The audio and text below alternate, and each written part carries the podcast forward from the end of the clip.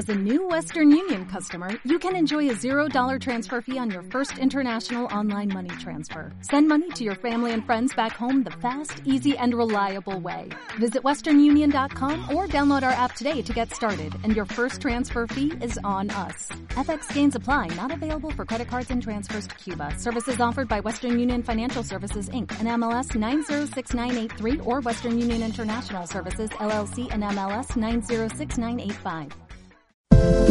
Metrópolis FM presenta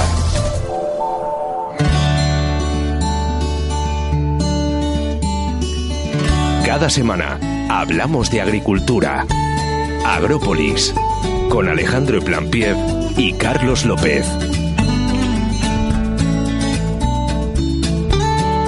8 de la mañana, muy buena hora para empezar a hablar de agricultura un sábado más aquí en Metrópolis FM y como siempre al otro lado del cristal con Carlos López. Muy buenos días, Carlos. Buenos días, Alejandro. Buenos días, señor. Hoy un día pasado por agua. Sí.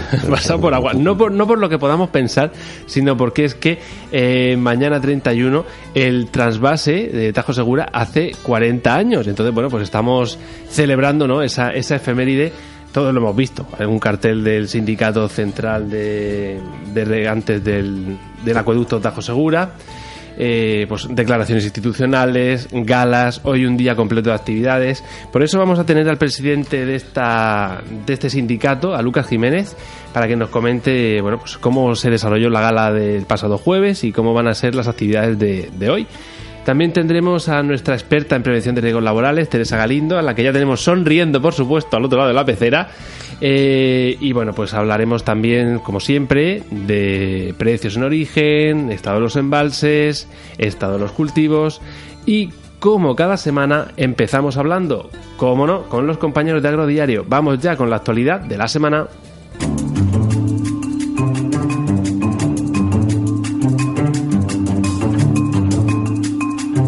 Agrópolis, la actualidad de la semana. Y para hacerlo recibimos una semana más a José Luis González. Él es editor de Agrodiario. Muy buenos días, José Luis. Hola, buenos días. ¿Cómo estamos? Eh, pues eso, eh, bien, con un día pasado por agua. Sí, sí. Es que como, Bueno, como, eh. como pocos días se puede... Como, ya a estas alturas pocos días vamos a tener pasados por agua, José Luis. Ya sabes que viene abril, que aguas mil, hombre. Sí, Ah, es- Tengamos fe, tengamos Bueno, fe. sí, eso, eso es cierto. Venga, tengamos, tengamos fe. Además, siempre en Semana Santa eh, cae algo. Eh, como se suele decir en Cartagena, creo que eran los romanos y los marrajos se mojan. Sí. eh, no descartemos que hoy nos pasemos por agua dos veces, una con la entrevista y otra con las nubes, ¿eh? Mm, pues nada, vamos a ver. Que hay probabilidades, ¿eh?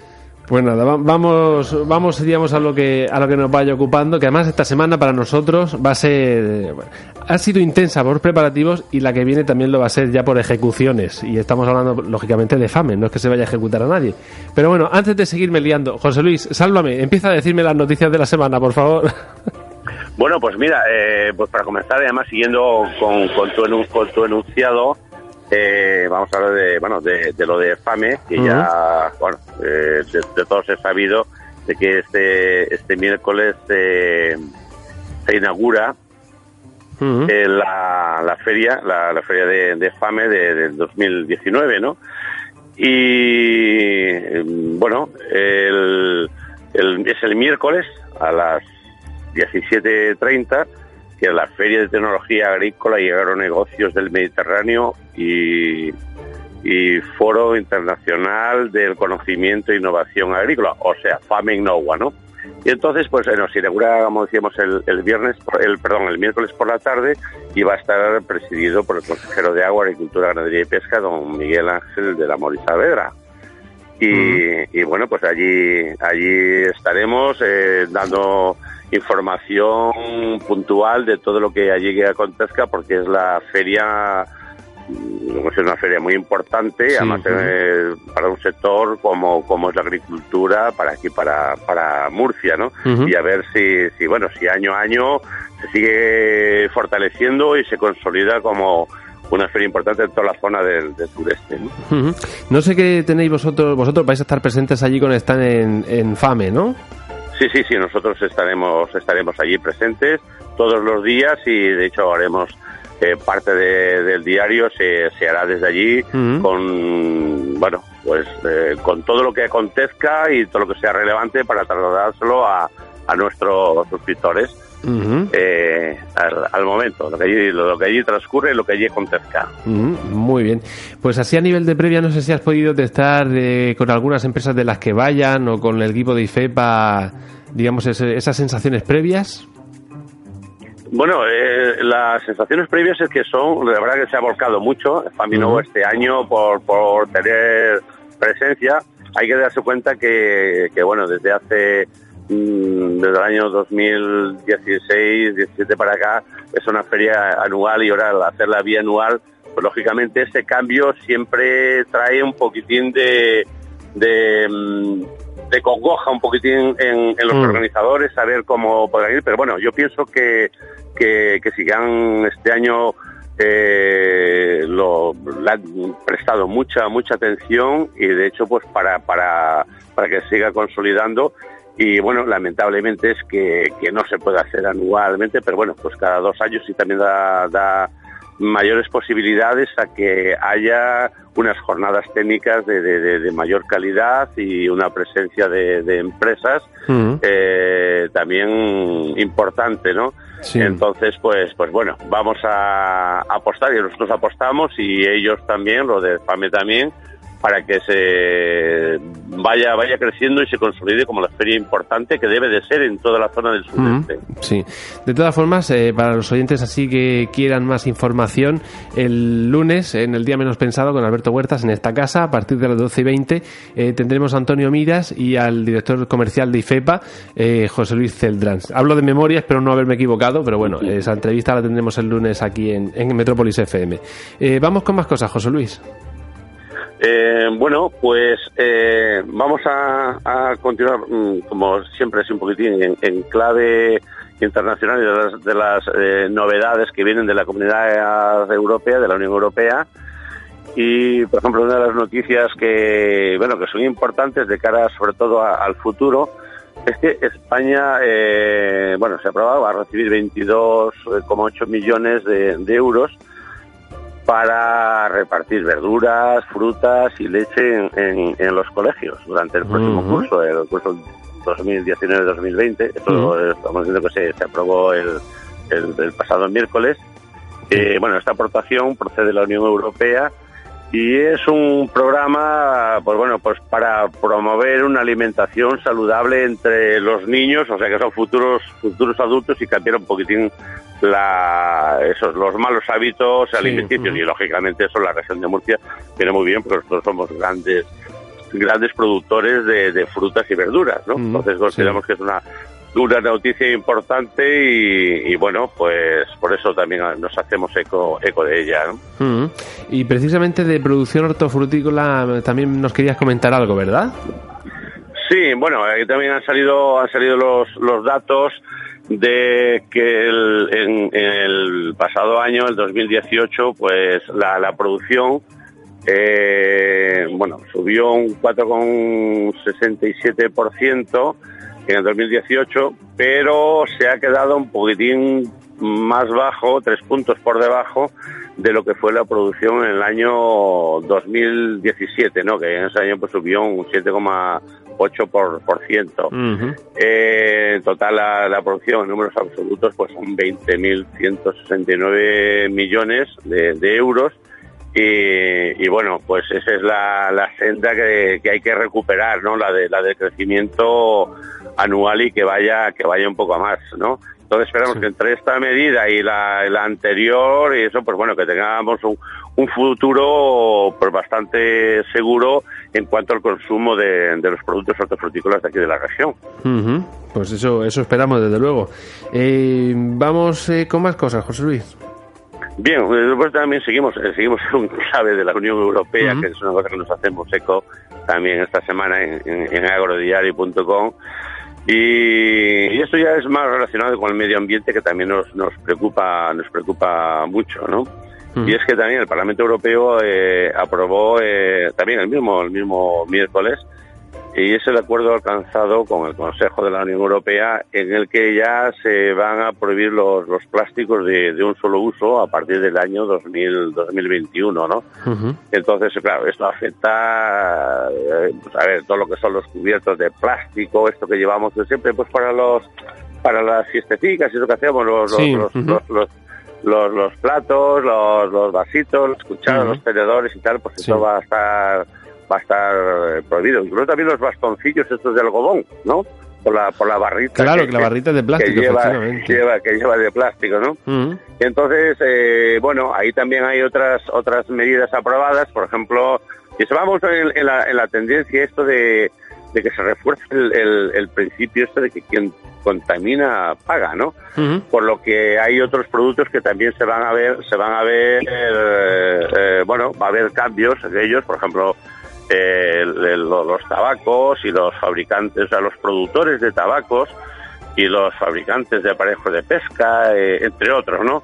Que verán ampliadas su- su- sus responsabilidades. ¿no? Cuenta que ahora mismo, por ejemplo, más del 80% de la basura que hay que hay en el, en el mar mm, son plásticos, ¿no? Eh, Sí. Es un estudio de la, de la, de la Unión Europea, ¿no? Entonces, pues, bueno, esto también nos parece interesante porque, lógicamente, esto es es una, una plaga cada vez menos silenciosa, pero pero que está Sí. ahí, ¿no? Mm. El tema de los plásticos es un problema gordo, porque Sí, ta- tan gordo como que la solución parece ser que parece ser que también va a ser gorda, ¿no? Porque 2021 realmente está aquí. O sea, es mucho lo que hay. es- son muchos hábitos y muchos eh, patrones de consumo los que nos, nos- los que nos van a obligar a cambiar, porque nos van a obligar a cambiar. Y creo que es bueno que se obligue a cambiar estos estos patrones, pero por comodidad desde luego nuestra n- no va a ser, ¿no? Como las bolsas de plástico. Para nosotros eran muy cómodas y hay que reconocerlo. Entonces, bueno, esos patrones van a cambiar, pero por otra parte, el problema del plástico, como bien decías, es eh, preocupante. Preocupante. Entonces, Sí. me parece que, que- que ese horizonte temporal de 2021 está muy cerca, con lo cual eso me hace pensar que, que va a ser un completo fracaso, que espero que no, o que las baterías, eh, las medidas que se van a adoptar, eh, son ambiciosas. Sí, bueno, eh, de hecho ya hay una, cada vez crece mucho más la, la sensibilidad eh, Mm. ante, ante este, este problema que hay, Sí. pero lo que sí es cierto, a ver, es, por ejemplo, las cosas que vemos que, que bueno, pues hay los supermercados y todos esos puestos y las tiendas, pues empiezan, venga, pues vamos a las bolsas de plástico, se cobran y tal, aparentemente para reducir un consumo Ujú. de, de la bolsa de plástico. Bueno, hay una gran contradicción ahí. Me cobras la bolsa de plástico, pero luego yo todo lo que encuentro en los lineales, Sí. en los supermercados, todo todo va en plásticos, ¿no? Entonces, bueno, que empecemos a, a- a tener eh, esa mentalidad de que hay que ir cambiando esa, esa, esa actitud de coger en plástico. Entonces, bueno, pues el horizonte del año 2021, que está ahí muy cerca, pero tenemos eh, este periodo para, para seguir eh, eh, implementando esta concienciación de que esto hay que cambiarlo, con lo cual yo, bueno, pienso que pienso que sí que va a ser efectivo porque cada vez notamos más esa, esa, esa sensibilidad Hmm. hacia, hacia la contaminación que producen los plásticos. Sí, además también es verdad que se han desarrollado nuevas alternativas. Eh, Esta misma semana veía yo en, en Facebook un vídeo de una de una bolsa, no sé si, hecha- si era hecha con fécula de patata, no me acuerdo, que se disolvía en agua conforme la movías. sí, exactamente, sí. Sí, es, es tremendo. Entonces, bueno, claro, lógicamente eso también eso también ayuda. Mm, Carlos quería aportar algo. Sí, yo quería, bueno, que todo el mundo lo sabemos, pero quería recalcarlo, que el, casto- el plástico no es como los plaguicidas que se van degradando en una materia activa en diferentes metabolitos hasta su total desaparición. Esto lo único que va ocurriendo es peor, porque un trozo se va haciendo más pequeño, más pequeño, más pequeño, más pequeño, tan pequeño que llega a incorporarse eh, a nuestra dieta a través de peces, de Claro. distintos animales. Que el tema es más serio de lo que nos creemos. Sí. Simplemente quería recalcarlo un poco mm, para que la gente sea más consciente todavía de lo de los plásticos y sobre todo para dejarles un futuro limpio a los jóvenes que tenemos detrás, que no nos lo van a perdonar. Hmm, Pues sí. Bueno, vamos a ir terminando este, este digamos, resumen informativo de la semana. Eh, ¿Con qué, José Luis? Bueno, pues eh, con, con un evento que se celebró antes de antes de ayer, eh, jueves, en, aquí en, en Murcia, eh, y es, eh, bueno, pues la, la gala de- del 40 aniversario que se, que se produce precisamente, eh, pues eso, mañana domingo, ¿no? Creo que es el 30, 31, ¿no? Ujú. del 40 aniversario de la puesta en marcha del trasvase de Tajo Segura. Entonces, bueno, esa gala que estuvo organizada por el Sindicato Central de, Regantes del, del, acueducto eh, de, trasvase de Tajo Segura, pues conocido por todos por, por el Scratch, ¿no? sí.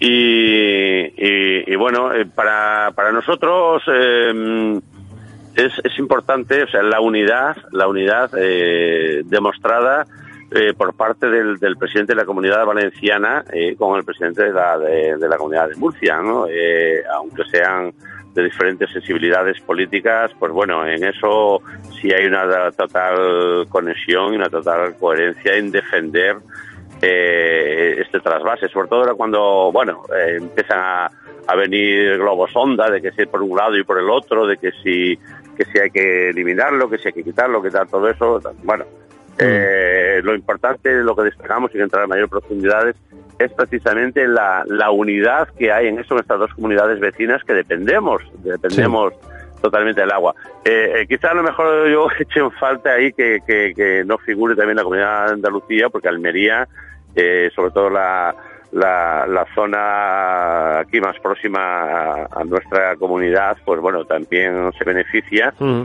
y, debiera de estar ahí, ¿no? Pues para hacer un poquitín más de fuerza, pero pero bueno, por algo se empieza y, y, eso está bien, pues bueno, celebrar ese, ese 40, 40 aniversario de, ese trasvase, que la gala que se hizo que se hizo el pasado jueves, pues bueno, nos parece interesante y esa es un poquitín la, la senda la senda que hay que, que seguir en la unidad, por encima de cualquier eh, connotación política y tal, o sea, estamos hablando de que es el futuro de estas dos comunidades, ¿no? Mm. Que, que, básicamente, pues eso, nuestro producto es eso que es, ¿no? Claro.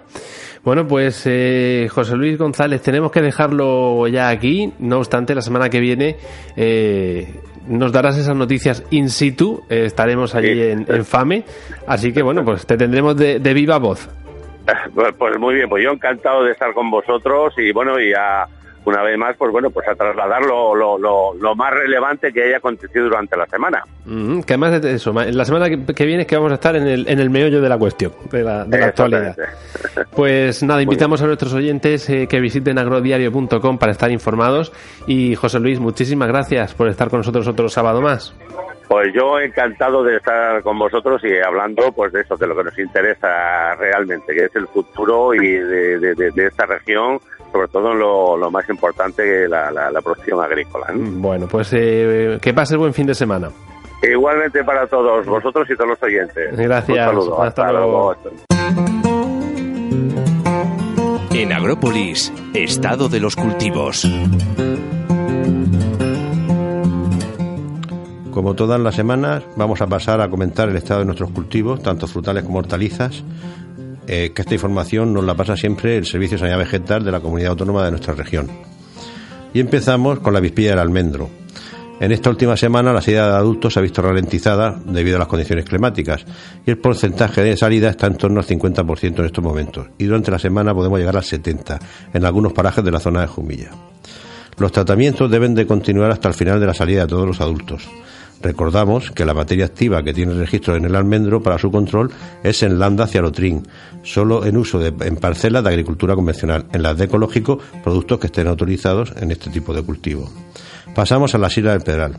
Aumenta la puesta de huevos por parte de los adultos invernantes, a la vez que se observan ya larvas en el primer estado.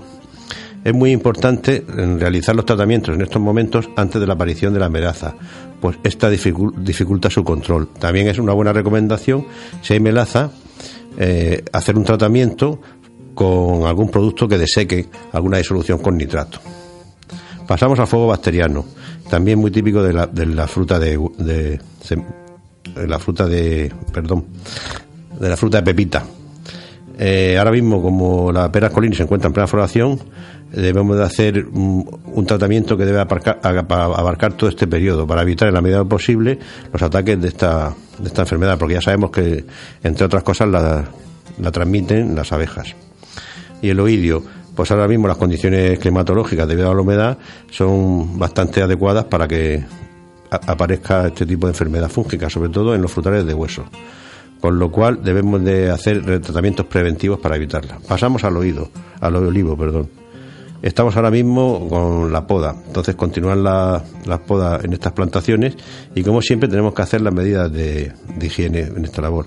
Tener una relación de, de hoja madera alta, poniendo el cradeo, la, que las podas mantengan volúmenes en la copa compatible con la, con la disponibilidad de agua, respetar la tendencia natural de la especie, en fin, todas esas medidas que ya sabemos y no quiero ser repetitivo. Y ya pasamos a las hortalizas. En el pimiento invernadero aparecen algunos problemas de botitis que debemos de, vigilar, así como el oidio también.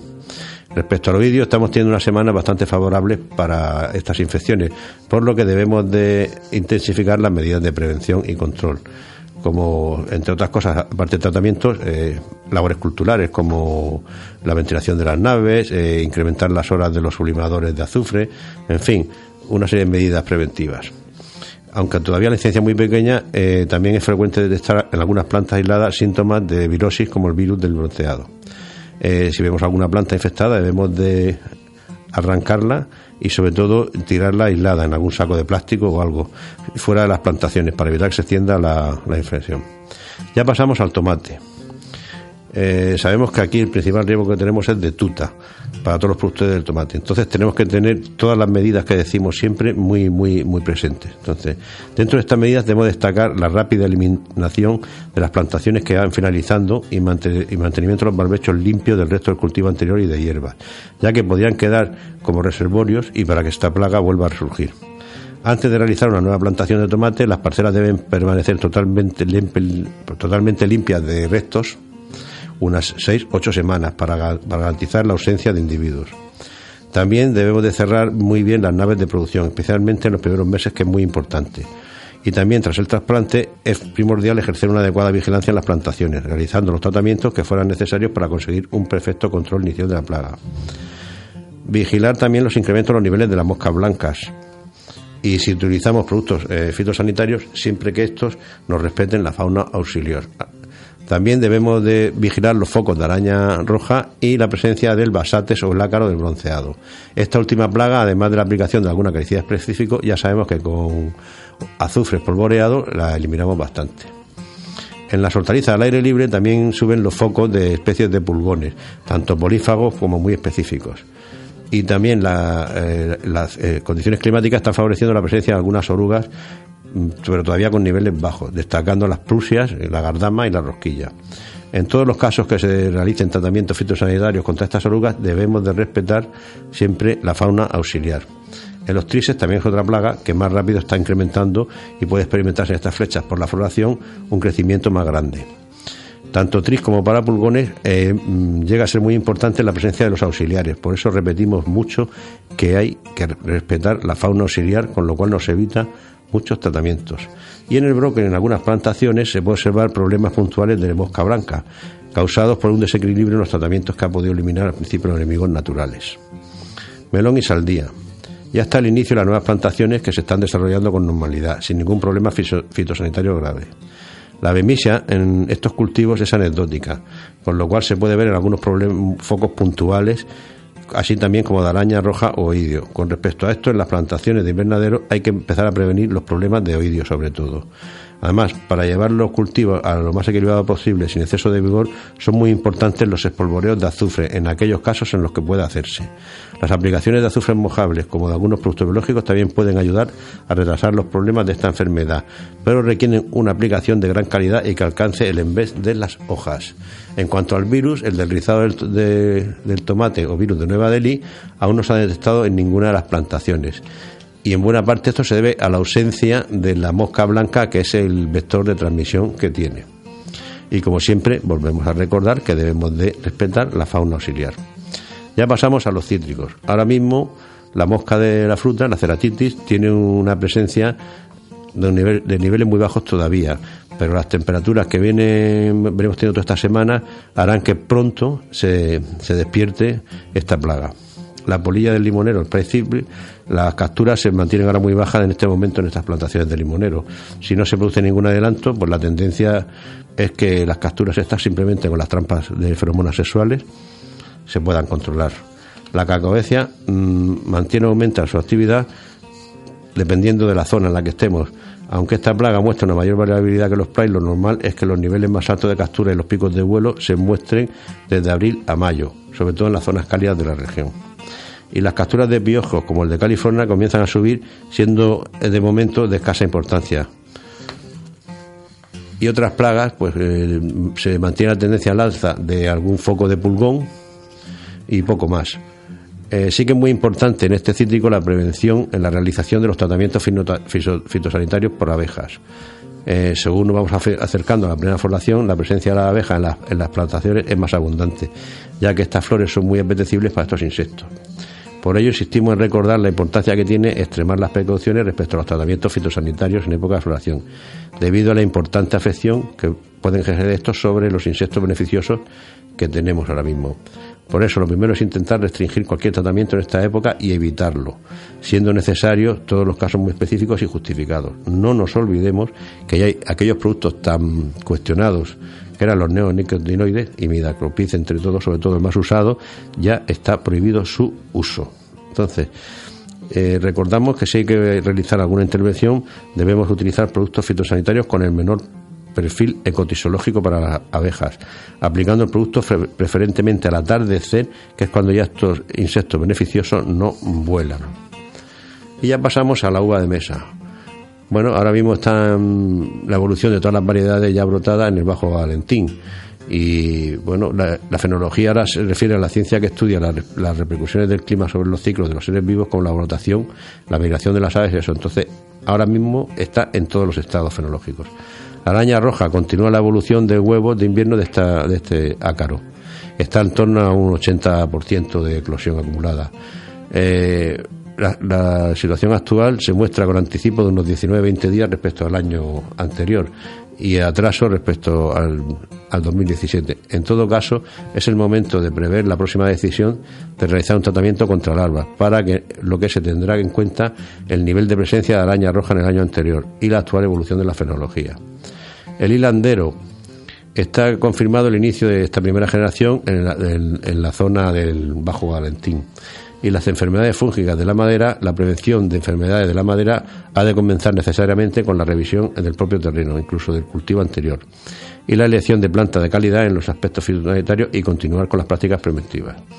El oidio, como sabemos, pasa el invierno en forma de clistotecios que se produjeron en las hojas del año anterior y se depositan en las cortezas de la parra. En estas fechas, estos cristotecios pueden activarse si se producen lluvias o rocíos y las temperaturas son superiores a los 10 grados, condiciones que actualmente se dan. Por eso debemos de ir preveniéndolo. En los casos que la actividad del oído haya sido el año anterior muy alta, mucho más. Pasamos ya a lo que es a la viña, no la mesa. Pues la variedad monastrel, nuestra variedad, muestra una evolución anticipada como todos los cultivos y ha empezado lo que llamamos el lloro en las zonas más templadas del altiplano. También sigue atacada por la alobesia y bueno, pues aquí sabemos que hay una lucha de confusión sexual a base de feromonas. Y las enfermedades fúngicas de la madera son primas hermanas de las que hemos comentado en, la fruta de mesa, en la agua de mesa. Las, forestales y ornamentales actualmente pues eh, la la, la del pino todavía está en algunas zonas eh, produciendo su enterramiento y como siempre pues habría que ponerles alguna barrera para que no como un plástico alrededor de eso para que no puedan avanzar. Y sobre todo si tenemos el bolsón directamente o cortarlo o tratarlo muy directamente. Eh, sobre todo tenemos que tener mucho cuidado con los perros y los niños debido a lo que eso.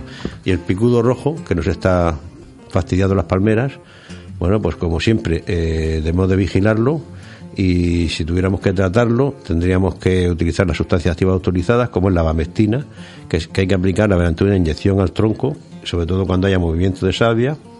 El acetamiprid se puede hacer en tratamiento aéreo, es decir, con pulverización. El Formet también se puede pulverizar. Y bueno, hay un nematodo entomopatógeno que se debe de utilizar para un control biológico. Y bueno, como la semana pasada, aviso sobre la utilización del óxido de silicio de tierra de atomeas. tenemos que tener en cuenta el registro para lo que está hecho cada una de estas dos materias activas.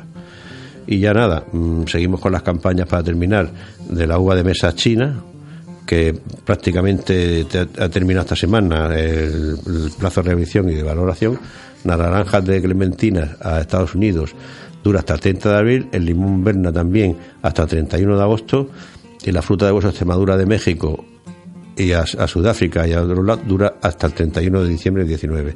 Las ceresas a, a Islandia terminan el 31 de agosto. De todas maneras, toda esta información la tienen en el Stersberg. Y con esto acabamos esta información.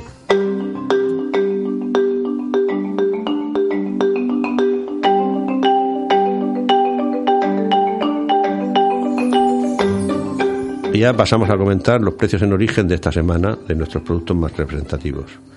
Empezamos como siempre por los cítricos. El limón fino ha cotizado esta semana entre 0,15 y 0,20 céntimos de euro. La mandarina de 0,09 a 0,72 céntimos de euro, dependiendo de la variedad. La naranja Lanelate de 0,11 a 0,21 céntimos de, euro y la naranja Navel Powell de 0,19 a 0,25. En cuanto a las flores, el clavel ha oscilado entre un mínimo de 8 céntimos y un máximo de 14, el crisantemo entre los 30 y los 36, la gerbera entre los 15 y los 32 y el gladiol entre los 15 y los 40. Para terminar, tenemos la rosa que oscila entre los 30 de mínimo y los 60 céntimos de máximo. Y pasamos a los frutales. Ahora mismo nada más que tenemos la almendra, que la común ha cotizado a 4,72 euros, la almendra de mayo largueta a 5,06 euros y la marcona a 5,88. Vamos eh, con las hortalizas. Comenzamos con la alcachofa que oscila entre los 25 y los 62 céntimos.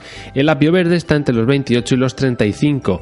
El brócoli entre los 37 y los 83. El calabacín, por otra parte, oscila entre los 18 y los 40 céntimos.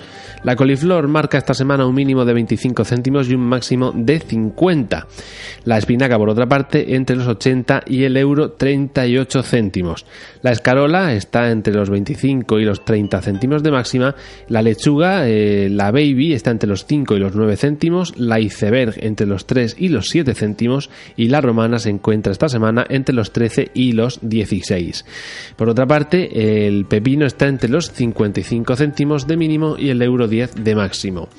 El pimiento California verde está entre los 94 y el euro 52 y el pimiento lamullo verde está entre los 68 céntimos y el euro 22 de máxima. Para acabar tenemos el tomate que está entre unos 70 céntimos de mínimo y eh, los 85 céntimos de máxima.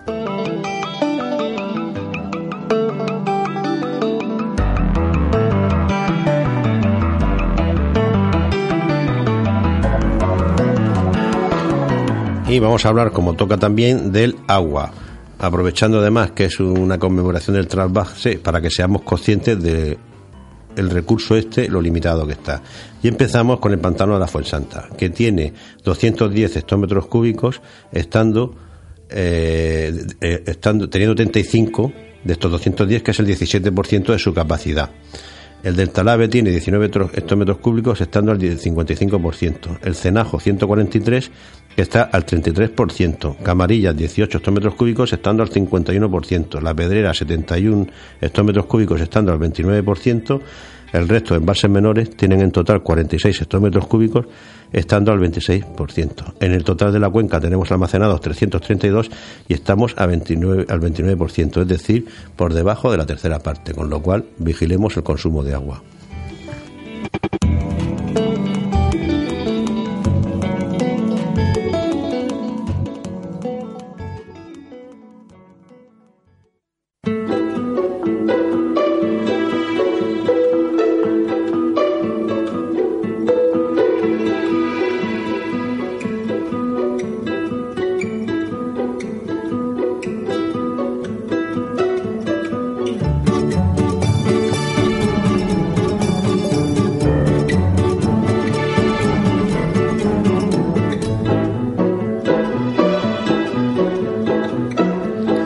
Pues hoy aquí en Agrópolis recibimos a Lucas Jiménez, el expresidente del Sindicato Central de Regantes del Acueducto Tajo Segura. Muy buenos días, Lucas.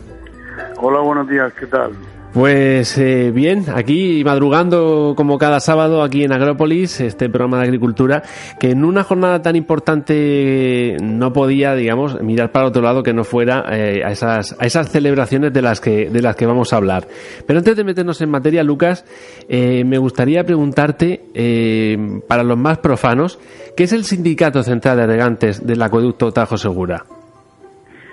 Pues técnicamente es una corporación de derecho público y jurídicamente se define como una junta central de usuarios, ¿no? Rutina a 80 eh, comunidades de, regantes, ¿no?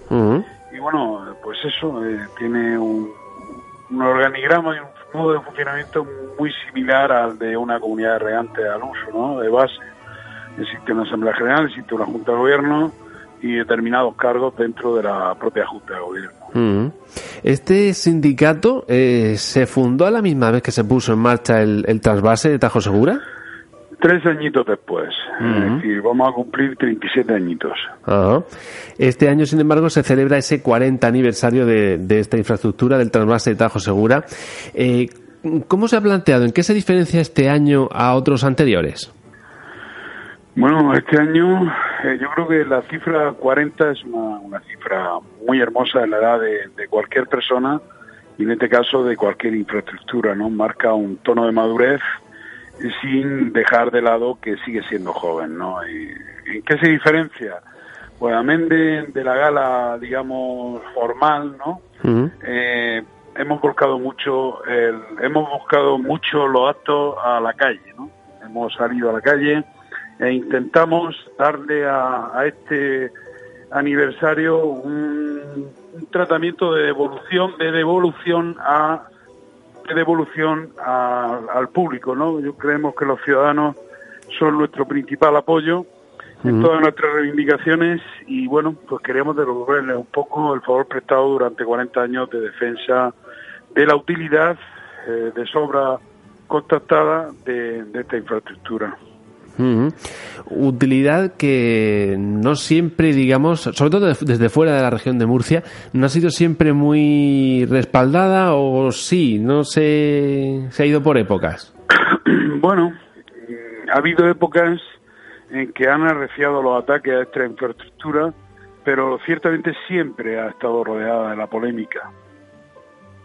Eh, buenos días, Lucas. Soy Carlos López. ¿En la polémica tan agresiva que hay es porque hay elecciones? ¿O, es realmente por lo que argumenta las otras regiones? Bueno, siempre influye algo, ¿no? Es decir, yo siempre digo lo mismo, huele a asfalto, hay elecciones, ¿no? Pero se arrecia un poco el temporal cada vez que hay unas elecciones, pero ciertamente ciertamente eh, la polémica siempre está ahí, no no no hay un no hay un no hay un stop, ¿no? Eh, eh, evidentemente notamos que va en aumento, ¿no? Va en progresión geométrica, pero siempre ha estado ahí la, polémica, independientemente de que haya una contienda electoral en cierne o no. Mm. Eh, aunque también le emplazaré otro día, si usted quiere, con más tiempo, para que nos cuente muchas cosas y dudas que tenemos sobre el trasvase. Eh, en cuanto tengamos oportunidad, gustosísimo. Sí, pero de cara a la, a la gala, para no estropearla, yo creo que es más bonito hablar de la gala que hay hoy, sábado. Sí, bueno, eh, eh, hoy realmente sábado es eh, una serie de, actividades, si no me equivoco, en el Jardín de la Fama y en la Plaza de la Cruz Roja, ¿no? Sí, en la Plaza de la Cruz Roja y en lo que se llama el Jardín de los Perros, en Murcia, ¿no? Detrás de, de Centro Fama. Bueno, en, en, el Jardín de los Perros, un entorno muy propicio para, para los niños, eh, va a tener lugar una serie de actos vinculados al mundo infantil con la presencia de Bilbo Cocodrilo, estará por la mañana y por la tarde, ¿no? Con, todo tipo de actividades gratuitas para los niños. Y luego en la Plaza de la Cruz Roja habrá una celebración para, para gente que ya estamos un poco más entrada en edad, ¿no? Habrá copla. Ah, bueno, también va, a haber una exhibición de Zumba, ¿no? Está muy, muy en boga ahora, ¿no? Y luego actuará también el, el Orfeón Fernán Caballero. Y por último, por la noche, eh, tendrá lugar, ambientado en los años en los que llegaron las aguas del trapase, los años 80, tendrá lugar una fiesta eh, ochentera, ¿no? Con muchos motivos de la época y con eh, actuaciones de diverso tipo, con el camarote de los hermanos Max y una, un cierre estelar a cargo del el grupo La Banda Revolver. Todo, por supuesto, con acceso gratuito. Y eh, algo me parece muy importante, creemos que el trasvase es un cauce de solidaridad y en esta ocasión eh, puestas por, por Estrella Levante Abraham Barras Solidaria a unos precios muy asequibles y todos los beneficios irán a parar al Banco de Alimentos del Segura. Importante. Además, eh, también hay un concurso de disfraces, ¿verdad? Sí, sí, sí, un concurso de disfraces ochenteros. Muy bien, pues eh, buen ambiente, buen ambiente asegurado desde luego eh, para esta para esta tarde de sábado. Lucas, también te quería preguntar por la gala del pasado jueves. Mm, la hemos mencionado por encima, pero sí que me gustaría eh, que me comentaras ya, como se suele decir aquí coloquialmente, a toro pasado, eh, que me comentaras cuáles, qué sensaciones te dejaron eh, esa gala. Yo creo que, que, la imagen que pretendíamos dar, que era una imagen de unidad, ¿no? Unidad de todos los sectores que tienen algo de implicación en, en estas tres provincias eh, yo creo que se consiguió, ¿no? Acudió el presidente de la Comunidad Valenciana, el presidente de la Comunidad Autónoma de Murcia, amén del delegado del Gobierno, la presidenta de la Asamblea Regional, dirigentes de todos los partidos políticos, dos rectores, de dos magníficos rectores de la UPCT y de la UMU, eh, autoridades, alcaldes, senadores, diputados de las tres provincias, yo creo que, bueno, evidentemente todo el mundo del agro, todas las asociaciones, productores, cooperativistas, eh, ahí estuvo toda la sociedad, ¿no? Eh, dando a entender que lo que los propios eh, interlocutores dijeron, ¿no? Que, que la, la validez y, y el futuro del trasvase es incuestionable para, para, para el desarrollo de estas regiones, ¿no? Muy bien, Carlos. Sí, yo quería aunque esto sea un programa de agricultura, no olvidarnos de que el trasvase hay que celebrarlo porque también es para beber. Evidentemente, evidentemente. Lo, digo, porque todo el mundo está con la agricultura, aunque esto sea un programa, suena un poco que de eso, pero bebemos todos los días. ¿eh? Ya hay veces que no lo digo por, porque yo creo que suena repetitivo, ¿no? El trasvase se concibió para, para traer agua al levante para todos los usos, no solamente para la agrícola, también va a parar evidentemente a toda la industria y también, por supuesto, a los hogares, ¿no? Yo lo he dicho porque siempre parece que se hace ruido con la agricultura y entonces mm, creo que así extendemos más eh, la, la, demanda. Claro. No, fíjese, fíjese que como uso del recurso el, el abastecimiento es prioritario a cualquier otro, ¿no? Entonces, en ese sentido, eh, bueno, este mismo mes de noviembre no se envió agua para regadío, pero sí para abastecimiento, ¿no? Yo creo que, que esa labor que tiene el, trasvase eh, desde sus orígenes eh, ha sido muy respetada, ¿no? Eh, tenga usted en cuenta, y esto también lo menciono siempre, que las poblaciones de las tres provincias eh, crecieron a partir de los años 80 un 72% aproximadamente, según datos de, del INE, eh, cuando el resto del país crecía a un ritmo del 30-35%, ¿no? La llegada del agua fue el factor determinante de esos desarrollos. Es que sin agua no hay vida. Claro. Sin agua no hay nada. Empezando por la vida, eh, evidentemente, evidentemente. ¿eh? Evidentemente. Yo creo que el, axioma básico agua, vida, por mucho por mucho repetirlo, parece que suena algo ya sabido, pero ojalá no tengamos nunca que comprobar eh, fehacientemente que ese axioma es, es, tan real. ¿no? Pues creo que el tiempo para usted, no para nosotros, estamos encantados y podemos estar hablando, si quiere, toda la hora del programa, pero creo que me han, dicho que fuésemos breves, con lo cual le, invito y, le emplazo para más adelante. Mi gente, mi gente me quiere cuidar, pero bueno, aquí estamos dispuestos a lo que ustedes ah, quieran y de luego comprometido, comprometido a cuando sea posible y cuadren la agenda de ustedes y, la mía, pues a, mm. estar con ustedes presentes y, bueno, dedicarle el tiempo que sea necesario. Sí, porque yo le quiero explicar, porque algunos sí que estamos un poquito relacionados con el mundo de la agricultura, pero mi madre, mi, mi mujer, mi cuñado, trasvase, nada que saben el trasvase. Entonces, un día, un día que usted con tiempo nos explique eh, con detalle muchas cosas que, y muchas dudas que tenemos, sencillas, porque usted se lo sabe de memoria. ¿eh? Sí, eso iba a decir, sí. A ver, a ver si me mete usted en un brete, ¿no? No, no, no, jamás, jamás eso. Yo, yo, yo veo el trasvase como, como una gran acequia y espero que perdure como las que tenemos desde los romanos y los moros. ¿Sabe lo que pasa? ¿Sabe lo que pasa? Que, que en este levante nuestro, eh, aunque no esté uno directamente implicado en, la materia, siempre tiene mínimo un amigo, mínimo un conocido mmm, o algún familiar que ha estado o sigue estando implicado en el mundo de la agricultura. Yo creo que que el tema del agua lo llevamos en, yo creo que, que, lo llevamos en la propia genética, ¿no? Es decir, eh, no hay ningún levantino que no entienda qué es eh, la necesidad de agua y que en su discurso en algún punto de su vida eh, no aparezca esa, esa reivindicación, ¿no? Y eso, desde luego, es un aval que tiene nuestra causa y que mañana, o sea, perdón, hoy, sábado, eh, vamos a escenificar. ¿no? Agradecemos a los ciudadanos hoy, durante todo el día, devolviéndoles ese apoyo eh, constante eh, eh, que nos prestan durante, durante todo el año. ¿no? Yo creo que es justo reconocerlo. Pues eh, la verdad es que se nos quedan muchas cosas por las que hemos pasado muy por encima, muy por encima, pero eso servirá para que nuestros oyentes y nosotros, por supuesto, nos quedemos con las ganas eh, para recibirle, pues eso, en pocas, en un par de semanas eh, vamos a intentar cuadrar esas agendas, Lucas, eh, para que venga al estudio y hablemos del trasvase, hablemos de agua, porque bueno, somos agua, somos vida, somos trasvase, ese es el el eslogan, digamos, de este 40 aniversario del trasvase Tajo Segura, uh -huh. y bueno, pues eh, esperamos. Bueno, y espero, eh, espero verle hoy a lo largo de, de alguno de los actos pues, programados, ¿no? Pues sí, pues eh, en cuanto salgamos de aquí, no, no sé si el Zumba, pero bueno. Yo ya le adelanto yo ya le adelanto que llevo tres días con la cadera bloqueada, mm. ya le adelanto que en, en Tumba no tendré una participación muy relevante, pero bueno, haremos lo que podamos. Bueno, pues Lucas Jiménez, presidente de ese sindicato central de regantes del, del acueducto Tajo, eh, Tajo Segura, muchísimas gracias por estar con nosotros esta mañana y que vaya todo muy bien, claro. Pues muchas gracias a ustedes y emplazados quedamos. ¿De acuerdo? De acuerdo, hasta pronto. Nos vemos allí. Un placer, un placer.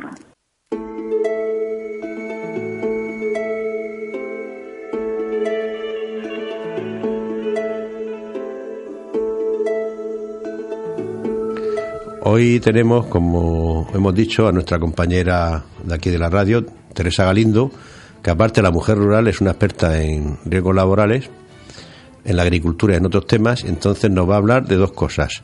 Una que ha hecho y otra que va a hacer. Entonces, eh, la que ha hecho además de mayor difusión que la regional. Eh, buenos días, Teresa. Muy buenos días a todos. Cuéntanos, ¿qué es lo que has hecho por esa tierra de Andalucía? ¿Bailar sevillanas o algo más o qué? Por la noche conocer un poquito Sevilla. Uy, disculpar mi, mi resfriado. Se nota, se nota lo de Sevilla. Es lo que tiene Sevilla. Sevilla tiene un se color nota especial lo de Sevilla. y eso en la garganta se acaba notando, Teresa. bueno, pero antes de constiparte, ¿qué has hecho? bueno, la verdad es que eh, esta semana eh, hemos hecho la jornada técnica de construcción y mantenimiento de invernaderos, legislación, riesgos, medidas preventivas y soluciones prácticas en el Centro Nacional de Medios de Protección del Instituto Nacional de Seguridad e Higiene en el Trabajo, que se encuentra en Sevilla. Ese centro es el encargado de eh, realizar ensayos y estudios sobre los equipos de protección individual y otro tipo de sistemas. Y también ahí se encuentra eh, el responsable eh, del Departamento de Condiciones de trabajo en agricultura y pesca. Por lo que para nosotros pues ha sido de muchísima importancia y trascendencia poder ir a Sevilla para precisamente eh, poder transmitir e informar eh, sobre eh, la necesidad que tiene, sobre, primeramente sobre la consideración que tiene la construcción y mantenimientos de invernadero como obras de construcción, las medidas que hay que tener en cuenta, y también las soluciones técnicas que hay en el mercado para ello. ¿Pero tú has ido de ponente o de oyente? Yo he ido de ponente. Ah, bueno. Con ah, el bueno. equipo, con el equipo de investigación e innovación. Hemos, yo formo parte del equipo.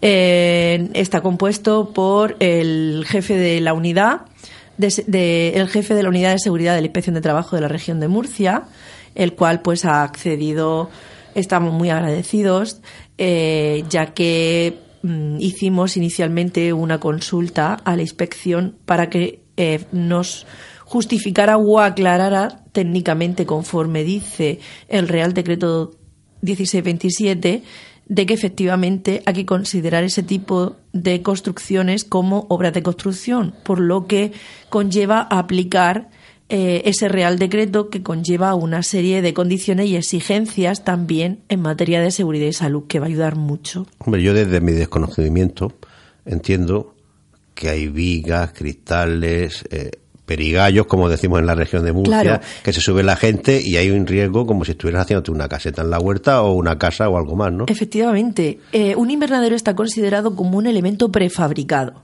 Un elemento prefabricado eh, en, materia de prevención de riesgos laborales, pues puede ser un andamio, ¿vale? Son elementos que se son y también por la altura en que tienen, ¿no? Efectivamente, pues conllevan unos riesgos de caída en altura muy importantes. La gente se nos está cayendo en el campo montando plástico, Carlos. Se nos caen de 5, 6 metros, 7 metros y de hecho cada vez los invernaderos suelen ser más altos. Y hay que poner medidas. Aparte que se pueden cortar con, con diferentes instrumentos ¿no? de trabajo. Hay muchos más riesgos asociados, efectivamente, por la, por la peligrosidad que conlleva ese, y la particularidad que conlleva ese tipo de estructuras, pues hay que considerarlas en materia de prevención de riesgos laborales y evolucionar. Igual, igual que evoluciona la técnica, la prevención tiene que evolucionar con ello. Claro, claro que sí, porque además somos personas y hay que buscar el bienestar de todos. Por supuesto.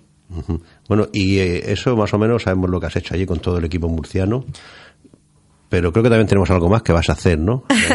sí. En la semana que viene. Sí, a ver, el día 5 de abril vamos a, estar en la feria Faminova del centro de IFEPA de Torre Pacheco, donde vamos a realizar dicha jornada.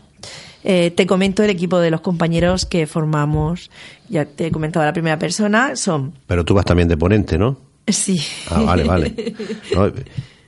y lo, lo digo un poquito porque se habla de todo eso y era un poquito por saber que no solamente se puede ir a escuchar, como podremos entrar alguno, porque es de entrada libre, ¿no? Lo que nos vas a contar. O, eh, sí, eh, bueno, está dentro de la feria. Eh, nosotros, em, esta, esta jornada viene de mano de, de la FREN, de la Federación de Empresas del Metal, y de la empresa del grupo Multigarben, el que pertenece a la empresa Creaciones Preventiva y Protección de Caro, que es una empresa de fabricación e innovación de I+D+I de elementos de protección. Entonces, eh, os comento un poco. Eh, la jornada va a ser inaugurada por don Pedro Alfonso Garra Izquierdo, que es el presidente del Comité de Relaciones Laborales de ProExport. Y la jornada va a ser moderada por Rosana Pérez Sánchez, que es la secretaria técnica de APREMETAL. APREMETAL es la Asociación de Prevencionistas del Metal que están eh, ligados a FREM. luego los ponentes seremos el equipo formados por que anteriormente se ha mencionado, eh, don José Antonio Sanz, que es el jefe de la Unidad de Seguridad y Salud de la Inspección de Trabajo de la región de Murcia, que nos va a hablar eh, sobre la consideración de los trabajos de montaje, de montaje y mantenimiento de invernaderos como obras de construcción, fundamentación jurídicas y consecuencias prácticas. Posteriormente, eh, bueno, voy a, a realizar mi intervención eh, que es la labor del coordinador de seguridad y salud en las obras de construcción de invernaderos, como coordinadora de seguridad y salud y cómo eh, poner en práctica todo lo que técnicamente, conforme a la ley, pues nos ha indicado la inspección de trabajo y cómo se puede hacer. Em, posteriormente habrá un almuerzo y después intervendrá don Antonio Morente Sánchez, que es ingeniero técnico industrial, que nos va a hablar sobre los trabajos en altura, análisis y evaluación de los riesgos durante la construcción y mantenimiento de invernaderos. Y posteriormente, eh, la empresa em, Creaciones Preventivas nos hablarán sobre sistemas de protección para las obras de construcción y mantenimiento, es decir, las soluciones técnicas que hay conforme a normativa ¿vale? Porque soluciones, tú crees que pueden haber muchas, pero una de las cosas que tiene la ley de prevención es que existen unas normas UNE que eh, regulan eh, ese tipo de elementos de seguridad, ¿vale? Con unas resistencias, eh, con unas resistencias y demás, que está compuesta por don José Antonio García Aro, que es el consejero delegado de Creaciones Preventivas, y don Cosme Ángel Romera Cano, que es ingeniero técnico industrial y responsable del departamento técnico de I+E+I. Y ya, bueno, después del coloquio, eh, finaliza, clausurará la jornada don Alfonso Hernández Zapata, que es el presidente de FREN, Federación de Empresarios del Metal de la región de Murcia. Yo en un lenguaje más sencillo para que me entienda mi cuñada y unos cuantos amigos que se pierden, cuando habla de estas palabras te refieres redes, correas, cascos, Claro. un poquito, descríbenoslos así rápidamente. Ay, estupendo. El le- el Muchas gracias. El, el lenguaje, el lenguaje asequible para nuestros Vale, oyentes. vale, vamos a ver. Cuando nosotros tenemos que cambiarle el plástico a un invernadero, cuando nos vamos a subir a un invernadero, cuando vamos a construir un invernadero, normalmente lo hacemos con una plataforma elevadora, pero también tenemos que subirnos arriba a la estructura porque tenemos que tirar plástico, tenemos que taquear. Entonces, ¿qué hacemos? Pues vamos a protegernos. ¿De qué forma? Existen muchas formas. Por ejemplo, las redes de seguridad. Yo pongo unas redes de seguridad eh, que están normalizadas eh, justo debajo, en la parte, en la parte de baja, de, mm, pegada al canalón, de tal forma que yo voy andando por el canalón para tirar plástico y si me caigo, me caigo a la red, pero no me caigo al suelo. Ajá. Y otra opción, por ejemplo, puede ser que en los laterales o en los extremos podemos poner barandillas, ¿vale? Cuando se vaya por el canalón extremo, externo y a lo mejor no se puede poner una plataforma elevadora. Y luego también las líneas de vida. ¿Y las líneas de vida para qué sirven? Las líneas de vida están asociadas a un sistema anticaídas. Un sistema anticaídas es eh, esta es el punto de anclaje, el sistema, subsistema de conexión y el sistema de presión del cuerpo, que es el famoso arnés. Hay que ponerse un arnés. ¿Dónde hay que sujetarse con el arnés? ¿De qué forma? ¿Con qué tipos de anclaje? Y por supuesto, nuestro casco con barbuquejo. ¿Qué es el barbuquejo? Esa, esa cintita que se ata por debajo para que cuando agachemos la cabeza no se nos caiga el casco. Entonces, señores oyentes, han visto ya todo esto que sonaba tan rimbombante, qué sencillo es de entender y sobre todo de aplicar, ¿verdad, Teresa? A de ver, aplicar. sí, a ver, Carlos, la palabra rimbombante yo lo entiendo para No, los hombre, oyentes. Lo digo porque, pero porque como- a mí me gusta hablar para, para mi sé, cuñada pero- y para... pero a ver, me va a odiar mi cuñada cuando pero los, oy- tanto. los oyentes tienen que saber, o yo por lo menos No, lo que digo, eres una persona seria y muy de formada. que esto tiene un fundamento. Claro que sí. Esto tiene un fundamento técnico y legislativo. Claro. Es decir, hay una ley que te lo está diciendo. Y si un tío se te cae, señor empresario, o si se cae alguien, eh, tiene muchas consecuencias. Yo, ahora mismo, por ejemplo, ¿qué nos está pasando? Que nos está costando mucho aceptar que hay que empezar a aplicar medidas de seguridad para trabajar. ¿Y qué pasa? Pues como todo en la vida, no es gratis. Entonces la gente lo ve como un coste innecesario, porque toda la vida de Dios se ha hecho sin seguridad.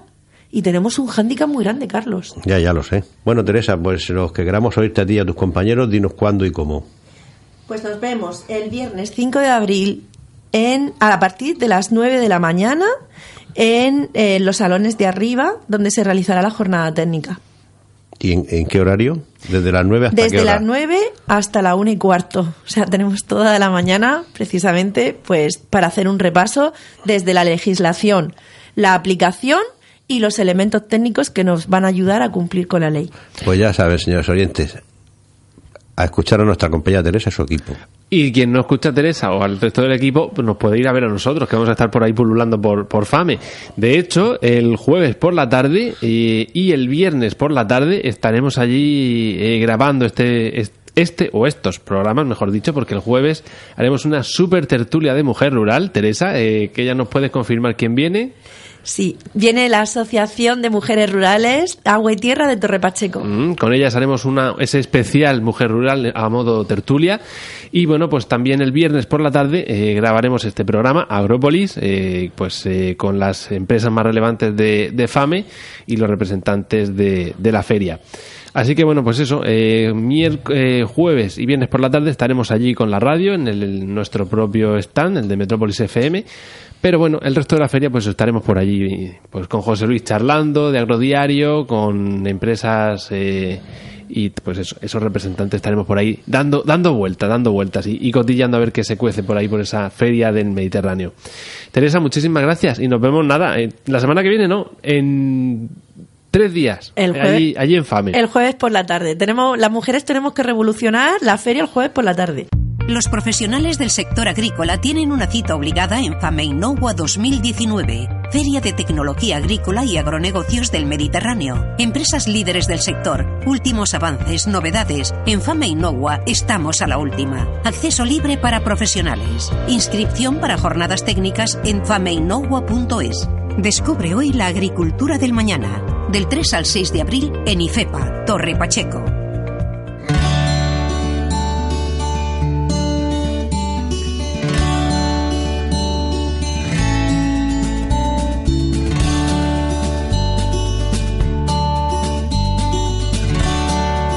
Bueno, pues eh, lo dicho, la semana que viene estamos en FAME, estamos eh, trabajando a pleno rendimiento, así que nos vamos a ir ya, que además fíjate cómo vamos de tiempo. Carlos, muchísimas gracias una semana más.